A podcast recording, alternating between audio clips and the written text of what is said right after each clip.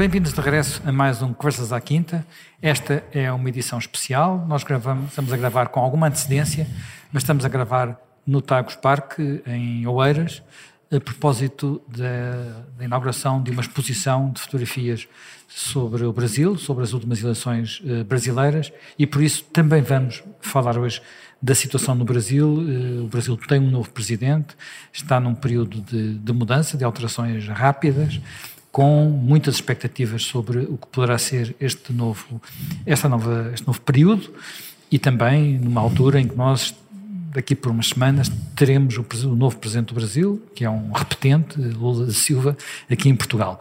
Mas não é esse o tema, da, o tema da visita que tenta tanta tinta fez correr, não vai ser o tema deste Conversas à Quinta, é assim a situação no Brasil. E vou começar por si, Jaime Nogueira Pinto. Jaime Nogueira Pinto, uh, nós fomos, de alguma forma, surpreendidos por aqueles acontecimentos na Praça dos Três Poderes, eh, quando um conjunto de manifestantes que estavam há bastantes dias acampados eh, em Brasília, mas não só, eh, invadiram os centros do poder brasileiros, os edifícios do poder brasileiro, e muitas pessoas se interrogaram até que ponto é que esse, esse gesto, esse ato, essa iniciativa e as suas consequências acabaram por ser uma espécie de ato final do bolsonarismo. E o bolsonarismo, de alguma forma, enfim, continua a ter uma base eleitoral, mas terá que ter outro protagonista e outro, e outro discurso. É capaz de ser, porque, vamos ver, o, aquilo que se chama bolsonarismo, como no, nos Estados Unidos se chama o trumpismo, são movimentos que são movimentos que têm várias características comuns e outras que são, enfim, são próprias, umas dos Estados Unidos, outras do, do Brasil, mas tem algumas características comuns. Têm uma definição forte em termos de uh, valores religiosos, uma definição forte em termos de valores nacionais, uma definição forte na economia em termos de uma certa liberdade económica, mas com alguma linha dirigista também, Talvez mais, talvez mais até no Brasil do que mais no Brasil, mais no Brasil que nos Estados, Unidos. havia um certo regresso do protecionismo. Sim, sim, sim, sim. No, no. Mas, mas, entretanto, têm também, digamos, uma, uma linha de inimigos comuns, quer dizer, são, são, são movimentos que também, embora são protagonizados por figuras que talvez não fossem as mais convenientes, mas que de facto são aquelas que talvez até pela sua inconveniência uh, acabam por liderar este tipo de movimentos, que têm também uma expressão popular.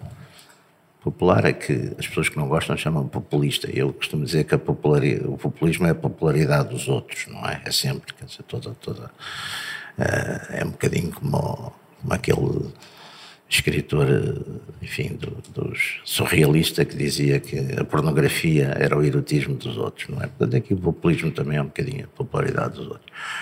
Eh, e esses fenómenos, não há dúvida que no caso concreto deste, deste ataque às, enfim, aos três poderes, na Praça dos Três Poderes, a invasão que tem também uma carga simbólica grande, foi um grande desastre para as pessoas que o fizeram e para as ideias que estariam ligadas às pessoas que o fizeram. Foi um bocadinho uma repetição também daquele do, do que tinha acontecido com o Congresso. No, no... Só que, uh, curiosamente, os dois dirigentes, neste caso, de certo modo, um pecou por ambiguidade, o outro pecou por ausência, não é? Também Bolsonaro perdeu as eleições e foi-se embora para os Estados Unidos. Não quis saber, aparentemente. Ainda não, onde, onde ainda não regressou, pelo menos. Ainda não regressou, portanto. Não e quis, não se sabe se vai regressar. E não se sabe se vai regressar. Aparentemente não quis saber de mais nada.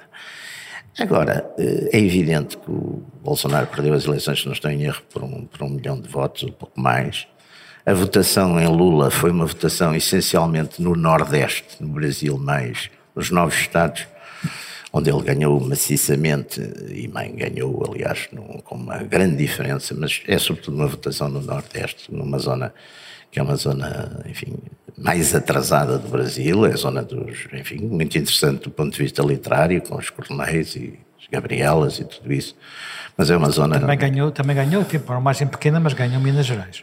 Sim, mas dizer, simbolicamente, ou simbólica, quer dizer, em termos regionais importantes, uh, o significado é esse, quer dizer, é a zona mais, mais, mais atrasada, mais, menos industrializada, menos desenvolvida do Brasil. Enquanto que o Bolsonaro, de facto, ganhou nas, nas grandes cidades, ganhou nos estados principais, ganhou no Sul. Portanto, há aqui dois Brasis, como há, de certo modo, dois, dois Estados Unidos. Uh, o fenómeno de, enfim, também são fenómenos complexos, mas são fenómenos, de certo modo, de resistência a uma certa linha globalista, que é uma coisa que se nota nos, nos dois casos. Uh, o ataque ao, o, o, este ataque aos, à Praça dos Três Poderes tem um, um, aspecto que vale a pena pensar. É que estava toda a gente à espera desse ataque, inclusive havia uma força que estava mobilizada, uma força de polícia especial que estava mobilizada à, à ordem do, do ministro do, do, da Justiça e, e, do Interior, ministro Flávio Dino. Flávio Dino é um homem que vem do, do Partido Comunista do Brasil, aderiu a, a, saiu dele há um ano mais ou menos. Portanto, o Partido Comunista do Brasil era a ala mais radical do Partido Comunista, enquanto o PCB foi sempre um partido relativamente ordeiro o Partido Comunista do Brasil foi que deu a guerrilha, que deu essas coisas todas, e curiosamente Flávio Dino tinha mandado mobilizar essa força e no, no sábado eh, estava tudo de prevenção e, e, de facto quando se deu o ataque essa força não apareceu. E não apareceu não é porque eh, houvesse cumplicidade da força com os atacantes, é porque curiosamente foi desmobilizada, quer dizer, o ministro não... Eu, se fosse o ministro Flávio Dino, também os tinha deixado invadir, porque isto é o género de atos que liquida completamente qualquer força, qualquer bloco, qualquer opinião. Quer dizer, o tipo de, o tipo de vandalismo, o tipo de imbecilidade que esta gente fez e faz, e já tinha feito também no Capitólio, é evidente que cai em cima, de, cai em cima da, da, área de onde eles venham. Quer dizer, é, é, é, é portanto, é uma coisa altamente contraproducente e, portanto, não há dúvida que foi utilíssima, digamos, neste caso, há um bocadinho chamamos assim, à esquerda brasileira, se quiser chamar assim. E, portanto, agora, o fenómeno está lá, quer dizer, o Brasil está de facto dividido. Não creio que, eu também não creio que Lula seja assim a pessoa mais ideal para fazer a reconciliação. Não penso que essa esteja a acontecer. É, e vamos ver como é que enfim, como é, como é que esse tipo de forças, quer no Brasil, quer nos Estados Unidos, como é que como é que se equilibram, como é que se confrontam. Esperemos que tudo se passe de uma forma legal e pacífica, mas não está fácil. Uh, já me gama, precisamente este ponto. Uh, houve uma política em vários países, mas enfim, os Estados Unidos é o exemplo que costumamos citar mais vezes, mas o Brasil de alguma forma aconteceu algo muito semelhante e estas eleições até foram mais renhidas que as eleições americanas, mas houve este fenómeno de grande polarização com duas metades do país, às vezes uma um bocadinho maior, às vezes outra um bocadinho maior, eh, quase não falarem uma com a outra. Eh, esta segunda, digamos, esta eleição. Houve aqui uma, uma, novidade importante relativamente à eleição de a anterior, quando foi eleito Bolsonaro, que foi o facto de aquilo que sobrava, por assim dizer, do, do Partido Social Democrata de, brasileiro, portanto, que é um partido tem este nome, mas que se situa tradicionalmente no centro-direita, eh, ou mais no centro-direita, digamos, eh, no para, a arrumação das forças políticas brasileiras, esse partido que na eleição anterior não tinha tomado posição, designadamente o, o seu anterior presidente, o anterior presidente, agora uh, acabou por entrar no ticket de, de, de Lula da Silva, tem o vice-presidente, não é? Que, que, em eleições anteriores tentou uh, derrotar o partido do, o partido Lula e sem conseguir. Uh, isso é um sinal de que poderemos ir para um caminho diferente, até porque um caminho em que esta, apesar de tudo, há uma diferença muito grande entre os Estados Unidos e o Brasil, é que nos Estados Unidos há dois partidos no, no Congresso e no Brasil há uma quantidade de partidos, uma quantidade de partidos que tornam sempre com uma geografia, uma, digamos, uma geografia muito, muito complexa e jogos de alianças também muito complexos. Uh, ou, uh, digamos, o, o ressentimento vai, vai continuar a ser muito grande. Bom, o Brasil é um país muito grande, tem imensa criatividade no plano político e as forças políticas do Brasil não têm o grau de consistência, de estrutura, de organização que tem em muitos outros sítios e que até tiveram no Brasil no passado, porque essa etapa também foi, foi ultrapassada. A transição brasileira é feita na abertura da ditadura militar, com eh, Geisel e com os militares que, que seguem, e fundamentalmente baseia-se num partido que acaba por vir a dar a Frente Liberal.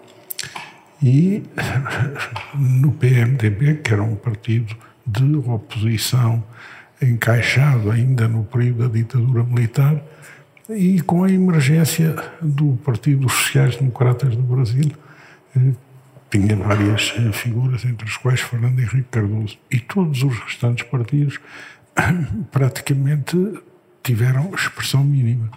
À medida em que a história política do Brasil se desenvolve muito polarizada sempre em torno de presidentes da República e dos governadores de três ou quatro estados, as forças políticas dominantes dessa transição eh, foram-se erosionando. Eh, apareceu eh, o PT que nunca conseguia, depois apareceram vários partidos à direita pulverizando o espaço um pouco da frente liberal e também novos partidos à esquerda e, portanto, o Brasil, ainda por cima, com a circunstância de permitir uh, aos deputados uh, poderem mudar de partido sem perder os mandatos e nem sequer sendo obrigados a ficar na qualidade de independentes quando se demitissem de um partido,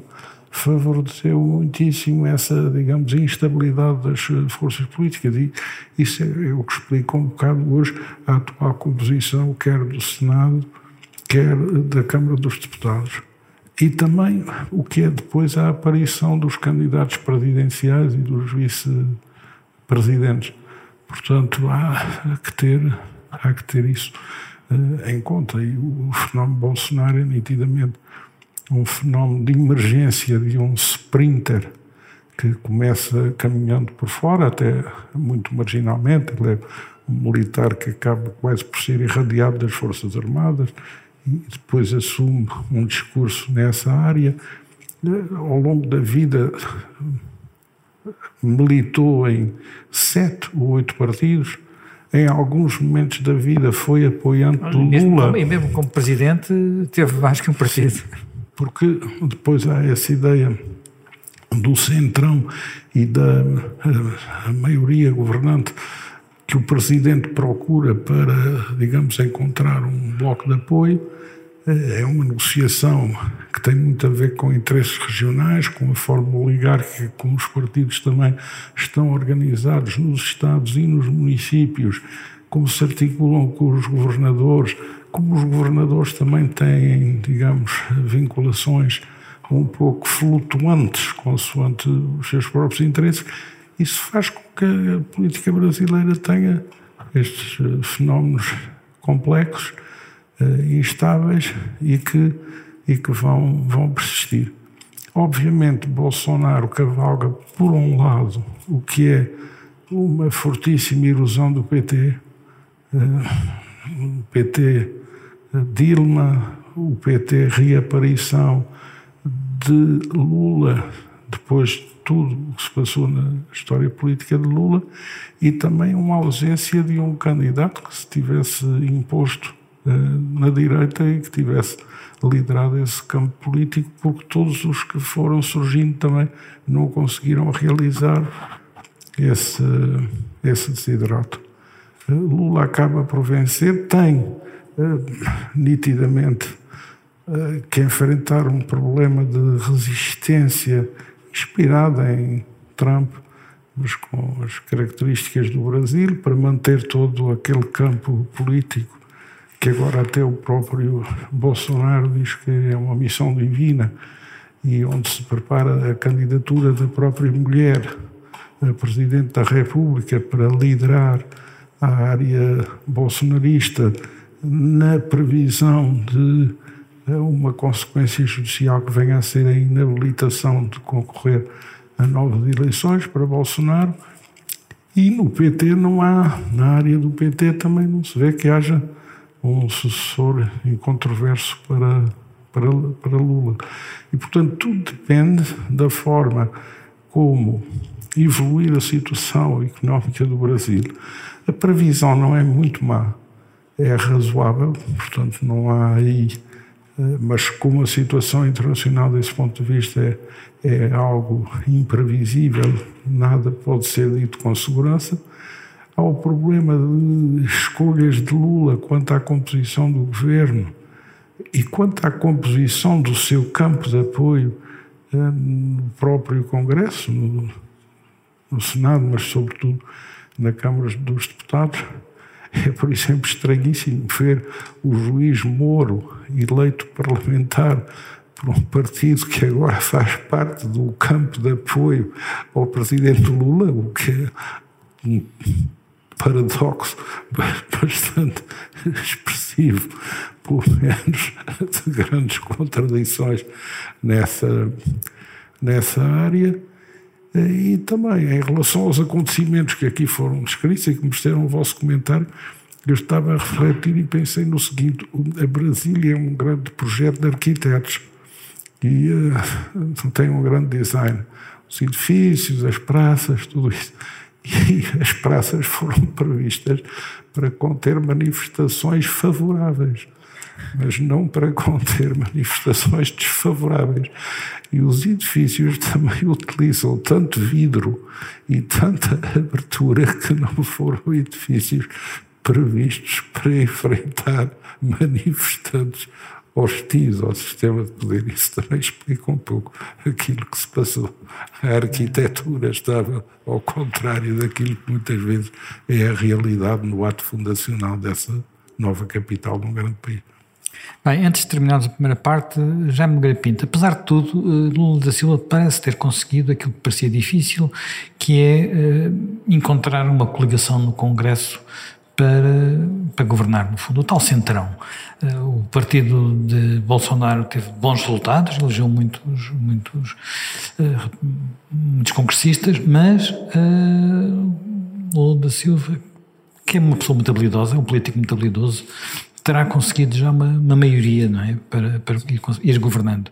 Sim, aliás, é, é, um pouco o que nós estávamos aqui a dizer e que o, e que o Jaime Gama estava a acentuar, quer dizer, eh, na política brasileira, a política brasileira é uma política que ao fim e ao cabo é muito pouco ideológica, quer dizer, não é uma política, quer dizer, a história, às vezes há uma retórica, por vezes, e houve uma retórica eh, bastante radical, mais à esquerda que à direita, surgiram digamos, retóricas radicais, mas os políticos, como têm várias linhas, de, no fundo, de interesse e de lealdade, sobretudo, por exemplo, também há linhas regionais que são fundamentais na, na explicação da história do Brasil. A gente pega, por exemplo, na, na, enfim, na história política do Brasil e vê que durante muito tempo, durante muito tempo, quer no, quer no final da, do Império, quer na, na República, praticamente a circulação do poder são, são três ou quatro estados. É São Paulo, é Minas Gerais,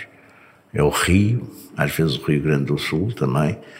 E, e, portanto anda tudo muito à volta, quer dizer, a única entidade, isso explica também as intervenções militares e a única entidade que de certo modo é nacional e que foi, até porque o, o próprio sistema de circulação dos, dos responsáveis é nacional, são os, é o Exército, quer dizer, o Exército é que, de um modo geral, servem e, e o Exército brasileiro teve sempre um bocadinho, como o Exército turco, uma espécie de, de poder, enfim, tradicional e constituinte, em que, de certo modo, retomava o, o, o papel do, do, Império anterior. É, no, no modelo democrático, de facto, há uma tendência grande para a fragmentação, para os, para os acordos, para...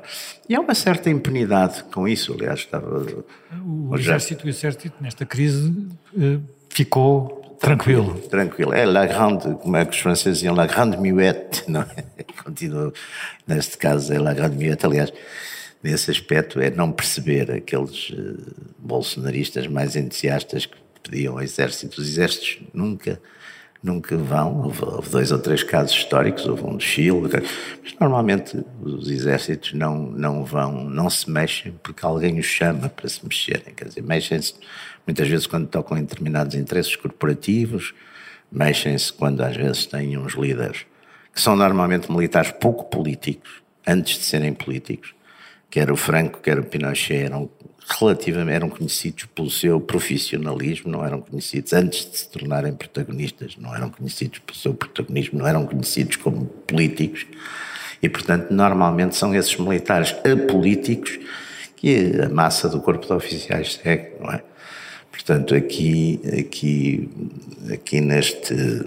É normal que uma vez Lula no poder eh, consiga de facto esses acordos, porque também ninguém quer ninguém quer eh, aparecer como ou sacrificar-se nestas linhas da frente, até porque também neste momento há, um, há uma componente que valeria, valerá talvez apenas, apenas falarmos adiante, que é o papel que, por exemplo, o Supremo Tribunal e os seus ministros, nomeadamente Sim, o ministro Alexandre para... de Moraes, têm tomado, não é? Vamos deixar isso para a segunda parte. Nós uh, interrompemos agora aqui o Conversas à Quinta. Regressamos dentro de alguns minutos. Estamos de regresso para a segunda parte do Conversas à Quinta. Estamos no Brasil, alegoricamente. Eh, estamos a gravar isto também com alguma antecedência no Tagos Parque, porque temos aqui uma exposição com as fotografias que o fotógrafo do Observador, o João Perfírio, fez durante a campanha eleitoral no Brasil. Eh, e eh, já me, já me gama. Os últimos anos a economia nem se portou muito mal uh, no, no, Brasil, uh, depois de períodos relativamente, uh, enfim, de um período mais difícil que teve a ver com o fim do boom das matérias-primas, que foi muito favorável ao Brasil. agora há mais pontos de interrogação sobre até que ponto é que nestes anos, nestes momentos, com a situação criada também pela, pela, pela guerra na Europa e por um certo recuo da globalização, poderá influenciar a economia brasileira. Mas, para além disso, há também muita expectativa sobre, eh, ou alguma expectativa sobre eh, qual vai ser exatamente a posição do Brasil nesta, nesta cena internacional, nesta questão do, do da guerra na Europa. Eh, muitas vezes fala-se de que o Grande Sul não está tão alinhado com o Ocidente como se esperaria, designadamente o Brasil. Onde é que o Brasil se vai colocar? Onde é que ele se está a colocar? É que ele já não estava muito alinhado no tempo de Bolsonaro. Será que vai estar mais alinhado com o Lula? Uh, bom, o Brasil, em matéria de política externa, com o que foi a primeira presidência Lula, uh, tem alguém que influencia no seu desenho, que é Celso Amorim. Celso Amorim é um discípulo teórico dos diplomatas que uh, orientaram o Brasil na direção da chamada política internacional independente. Uh, foram os ministros dos estrangeiros, quer de Jânio Quadros, quer João Goulart, e que têm a tentação de seguir um caminho original. Uh, não romper com os aliados ocidentais, não romper com os Estados Unidos, para procurar posicionar-se em relação à África, às questões asiáticas, às questões mundiais, eh, como eh, o motor de uma alternativa própria, um caminho original. Se isso tem tido êxito ou não tem, eh, há muita discussão sobre, sobre isso. Muitas vezes diz-se que a perda da capacidade do Brasil em se candidatar a membro permanente do Conselho de Segurança das Nações Unidas resulta dessa política independente ter conduzido muitas vezes a ilusões uh, completas, como por exemplo a ilusão de que o Brasil e a Turquia do atual presidente, uh, o Brasil de Lula, podiam fazer o acordo nuclear sobre o Irão, ignorando os Estados Unidos, a Europa, eh, até a própria. Digamos que correu mal essa, essa tentativa. Portanto, isso aí foi algo que pôs muito em causa a substância dessa, dessa política. E agora o Brasil escolheu para os estrangeiros um discípulo dessa dessa orientação tem, em primeiro lugar, pela frente o problema de encontrar uma América Latina muito instável e muito turbulenta e truculenta em matéria de posicionamento internacional, desde o México até uh, a Colômbia, o Chile, tudo está em grande efervescência. E o papel que o Brasil jogava de articulador e moderador não parece poder encontrar aí um grande campo de aterragem. A relação com os Estados Unidos, obviamente, Lula procurou uh, melhorá-la e também o presidente Biden precisa dessa, dessa melhoria, mas uh, depara com, sempre com a tentação de regressar ao modelo BRIC, que é afirmar um grande sul, só que no modelo BRIC a África do Sul cada vez mais pende para uma articulação muito direta com a Rússia e com a China. Vão fazer agora esses Sem, sem uh, procurar afirmar um caminho de independência que no passado tinha mostrado. A relação do Brasil com a China, grande interrogação. Relação do Brasil com a Rússia, grande interrogação. Dá um pouco a impressão que o Brasil julga que vai poder desempenhar um papel fundamental na arbitragem ou até na liderança de uma solução para as questões para a questão da, da Ucrânia. Mas, sinceramente, há, há outros players que também desejam desempenhar essa função. E que estão mais e, perto e que, estão, porventura, têm mais influência. Que se anteciparam, que têm relação mais profunda. Há aí toda, toda essa problemática. Qual é o modelo de relação exterior? com a própria União Europeia, que o Brasil vai definir. Eu acho que está à procura, ainda não foi produzida nenhuma posição substancial que indique essa orientação. Mas eu percebo quando a casa está um bocado a arder internamente que uh, haja outras prioridades e que essa ainda não seja a prioridade. Mas há uma grande interrogação sobre como vai o Brasil posicionar-se neste mundo que não é o mundo dos dois mandatos de Lula, nem do mandato de Dilma, nem o mundo internacional de Bolsonaro. Portanto, há aqui uma mudança que o Brasil vai ter que agarrar e que me parece, por aquilo que vejo, leio uh, e conheço, uh, que ainda não está uh, bem definida, nem sequer na moldura, na formatação eh, do que vai ser o trabalho a desenvolver, as prioridades, as linhas de força. Uh, já me Pinto, há esta viragem para Lula no Brasil coincide com, enfim, a Venezuela não muda, não é? Há muito tempo que está, uh, que degenerou, por assim dizer, num regime autoritário. Há um ponto de interrogação, um país que já fizemos aqui um programa, a Colômbia, mas que virou também agora à esquerda. O, eh, enfim, a Nicarágua está cada vez mais uma ditadura. Há a desgraça da, da Argentina.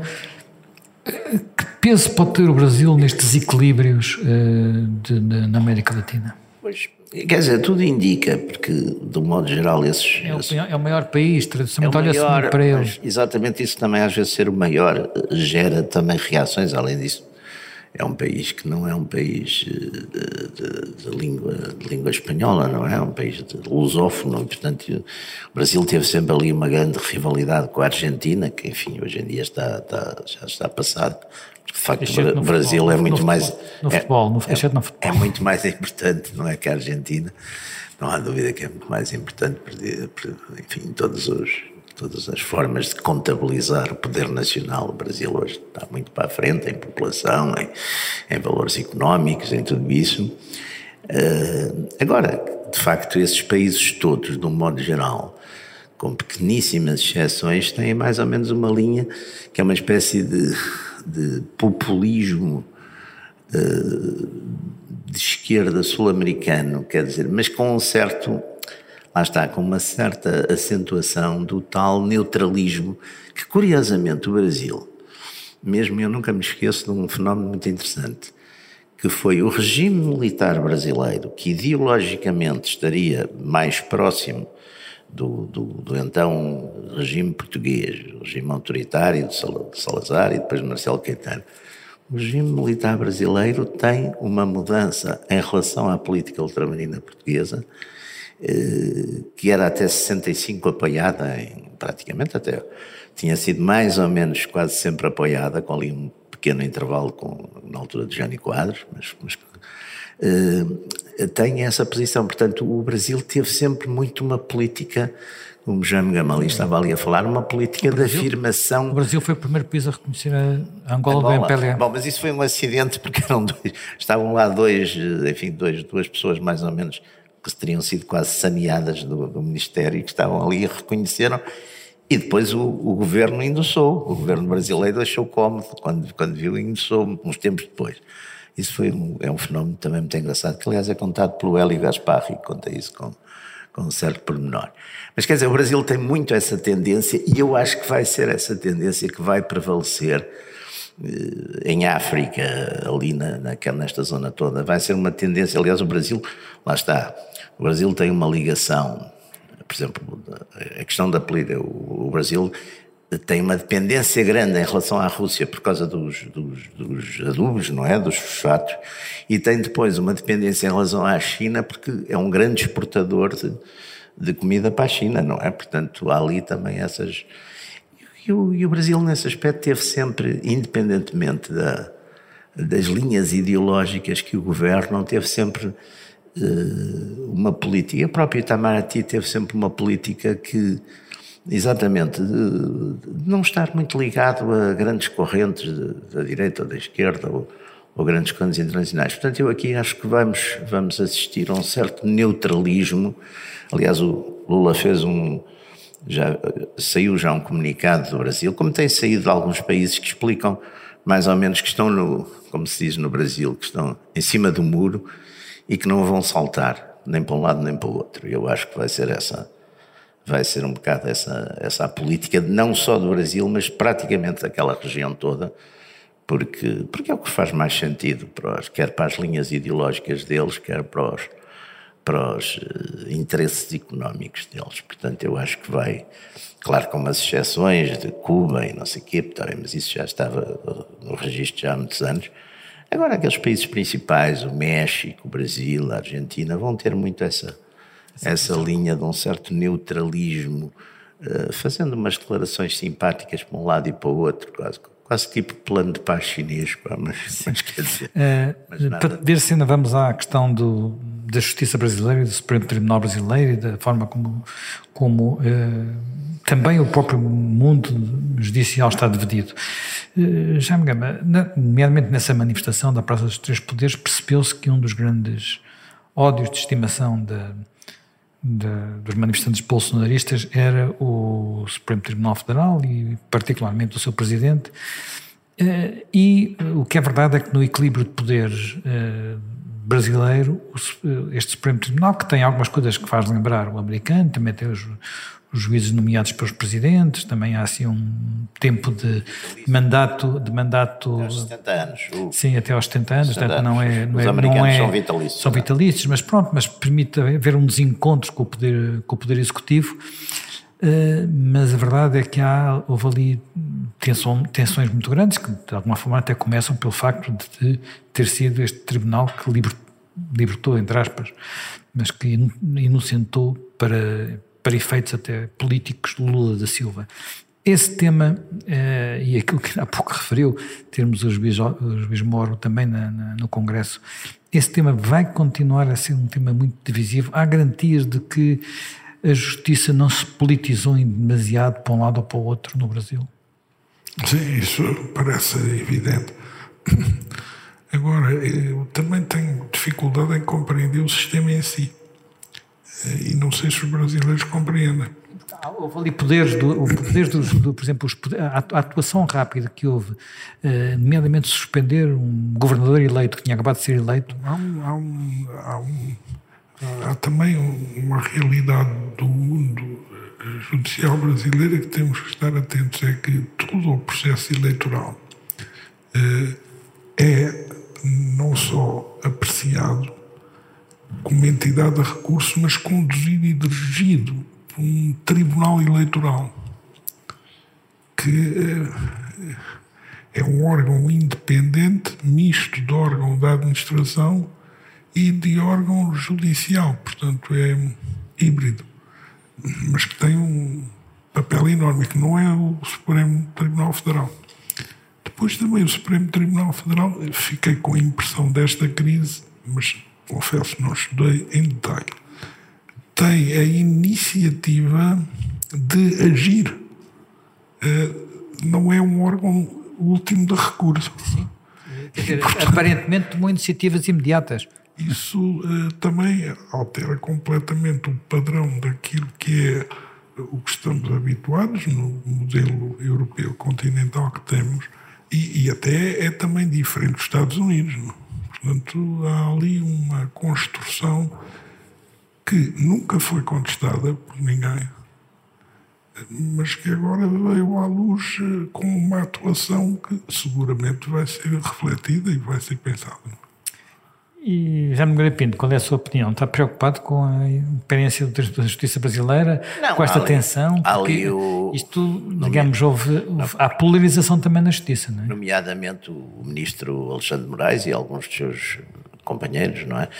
Eh, têm vindo, por exemplo, com aquela história da, da criminalização de, de, determinadas, eh, quer dizer, que são altamente perigosas para, para, a liberdade de expressão, que é a criminalização com aquela história dos discursos de ódio e com uma série de coisas, quer dizer, é a criminalização, por exemplo, e, o, e a interdição eh, digamos, por via praticamente administrativa, porque não, não parece haver um recurso, não é? A partir de um tribunal, portanto, medidas desse tipo que, que eu acho que são, enfim, são bastante perigosas e acabam por ter respostas depois também normalmente que também são excessivas, não é? Portanto, eu acho que sim, acho que há ali uma linha. Curiosamente, o ministro Alexandre Moraes até era ideologicamente nem estava nada nesta área e, e aparentemente ele diz que não está, quer dizer, ele no fundo eh, mas, mas de facto está ali com uma linha bastante autocrática nas suas decisões, nas suas interdições. Isso normalmente acaba mal. Bem, nós estamos quase no fim. Uh, Jaime Gama, uh, como é que vê o futuro do, do partido do vice-presidente, de João Alckmin? Bem, ele agora também já não está no, exatamente no PSDB, agora está no outro partido, está no Partido Socialista. Não, uh, Sim, houve uma divergência. Houve uma divergência. O, o PSDB o... hoje praticamente não, não existe. Eu acho que Alckmin fez uma jogada pessoal e uh, Alckmin tem, uh, ele não terá, mas uh, a nossa construção analítica tem dois cenários possíveis para ser presidente do Brasil. Um é o assassinato do atual presidente e outro é o impeachment do atual presidente porque ele por si, por si dificilmente lá chega. Ele já foi candidato. E... Ele foi candidato e foi derrotado, não é? é? Bem, nós terminamos mais um Conversas à Quinta, reencontramos dentro de uma semana com um novo tema.